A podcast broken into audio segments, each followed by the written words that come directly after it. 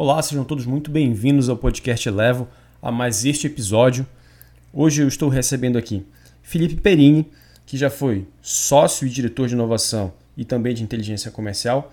Hoje atua com vendas, tecnologia e inovação e tem se dedicado a estudar temas como engenharia, automação, ciência, tecnologia e TI e também faz parte aqui do nosso quadro de colaboradores da Elevo. Seja muito bem-vindo, Perini. Boa tarde, bom dia, boa noite para quem ouve a gente. Obrigado, Timóteo, por me receber. Eu que agradeço você ter aceitado o convite, Perini, para falar sobre o nosso tema de hoje, que é SLA. E para já introduzir esse tema, você poderia definir para a gente o que, que é o SLA? Posso. Uh, o SLA é o, a sigla em inglês para Service Level Agreement, que é acordo de nível de serviço. É, basicamente é um contrato que foi inventado para o contexto de tecnologia nos Estados Unidos lá é, nos anos 70, 80, é, porque o setor tecnologia sempre foi muito interligado, os fornecedores e os clientes do setor tecnologia são muito interdependentes. Então, uh, certos sistemas mais críticos e certos projetos mais críticos precisam que o fornecedor se comprometa muito fortemente com níveis de serviço, com prazos de atendimento e, inclusive, se comprometa financeiramente a pagar multas ou, uh, enfim, outras penalidades em caso de descumprimento. Então, é uma, um, um, tipo de contrato que rege uma relação é, mais próxima entre fornecedor e cliente. É, isso nasceu dessa forma, mas acabou sendo traduzida para a brasileirada é, como se SLA fosse prazo de entrega. É, é mais que isso. Mas hoje em dia o SLA, o conceito de SLA original também vem sendo aplicado em outros momentos, em outros setores, em outros contextos que não são é, puramente tecnologia, como BPOs, como uh, até prestação de, de, de, serviços internos nas empresas. Perfeito. Você mencionou sobre essa extrapolação do SLA para outras áreas e para diversos tipos de negócio. Você poderia citar quais são as grandes vantagens de aplicar o SLA a essas outras áreas e também a pequenas e médias empresas? Certo. Uh, quando você é de uma pequena e média empresa de tecnologia, muito provavelmente seu cliente já te pediu é, para ter um nível de serviço na, no suporte, na manutenção, é, enfim, em vários aspectos do negócio. Então, para quem está ouvindo a gente e é de tecnologia, não é novidade. É, então, eu vou fazer mais ah, um, um, outro papel, um outro ponto de vista aqui. Para pequenas e médias empresas, você tanto pode olhar para o SLA como uma obrigação, né? Se o, o teu mercado hoje te obriga a fazer, é bom que você tenha tecnologia, é bom que tenha processos orientados a isso, senão você não é competitivo. Mas em mercados que não são, uh, enfim, aculturados, acostumados com esse tratamento com SLA, pode ser um diferencial competitivo interessante. Para o teu cliente, isso é um sinal de confiança, que você se compromete com ele. Isso pensando em cliente externo, né?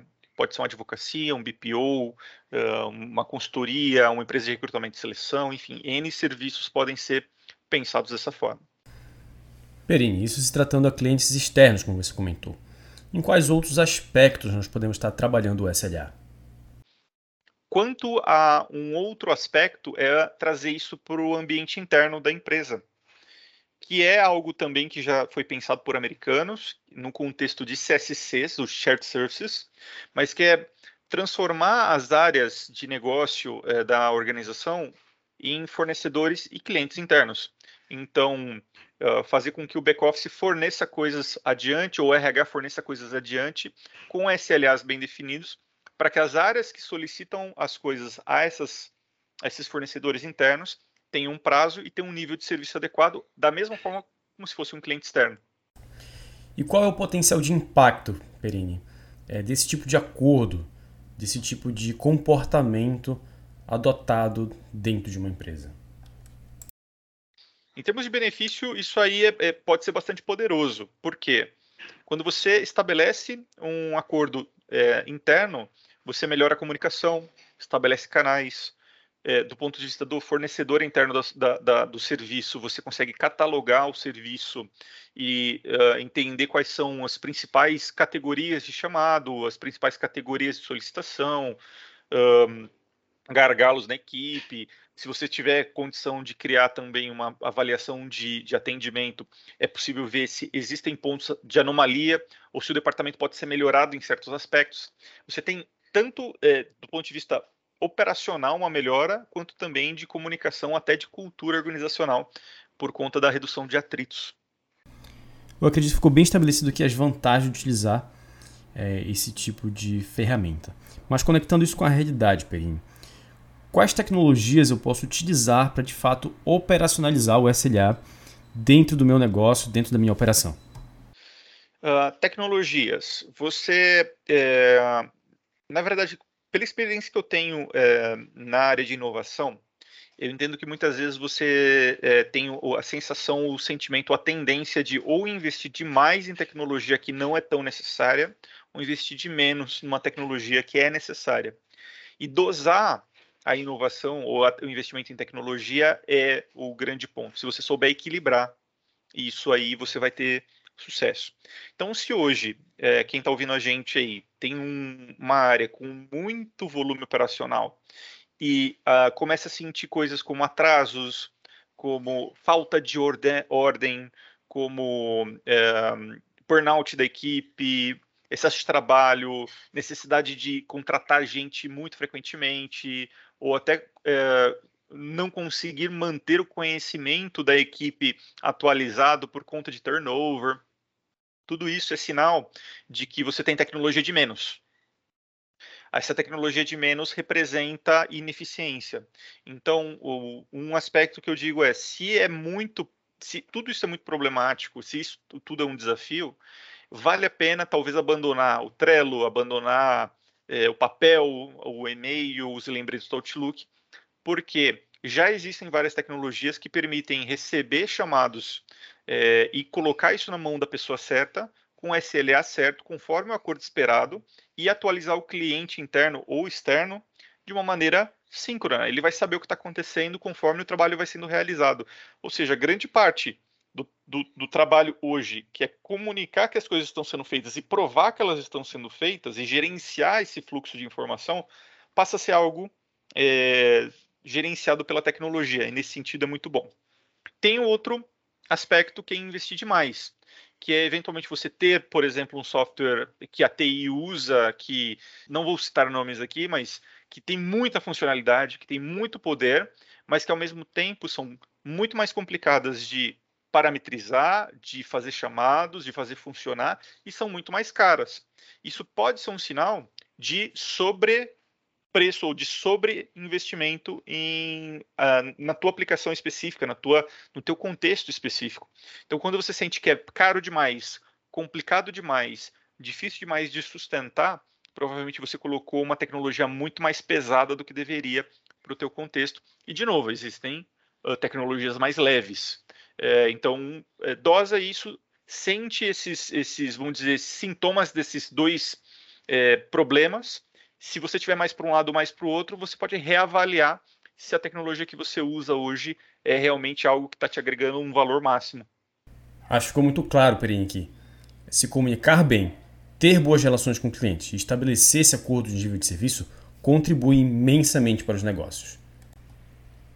Agora, para encerrar, Perini, pensando em tudo isso que a gente conversou sobre atendimento, confiança, nível de serviço, eu gostaria que você deixasse uma mensagem para finalizar então esse podcast.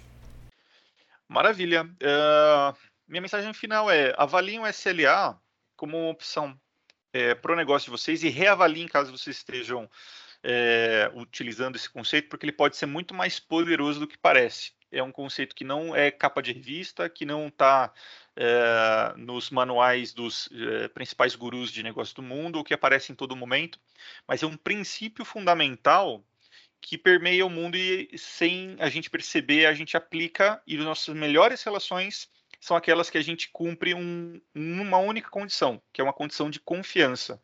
O SLA é um instrumento para dar confiança e receber confiança nas nossas relações. Portanto, ele transcende um protocolo, uma burocracia, é, e confiança é, é tudo é o pilar fundamental da sociedade, da civilização, das empresas, dos negócios, dos relacionamentos.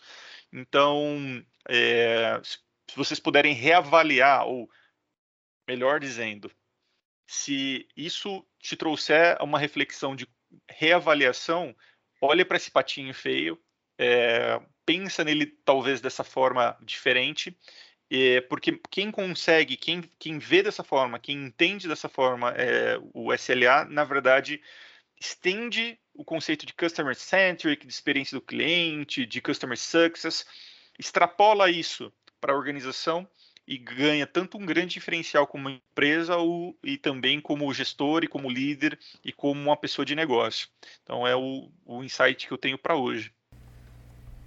Obrigado por ter compartilhado mais esse insight com a gente, por ter participado do nosso podcast. Ah, estamos chegando ao fim, como eu comentei, mas deixo aqui espaço então para os agradecimentos finais.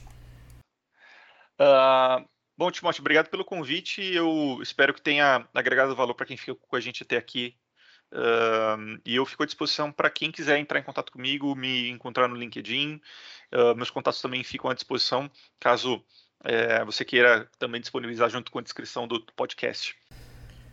Sem dúvida, Perini. Lá na descrição do podcast vai estar os contatos. Agradeço mais uma vez a sua disposição.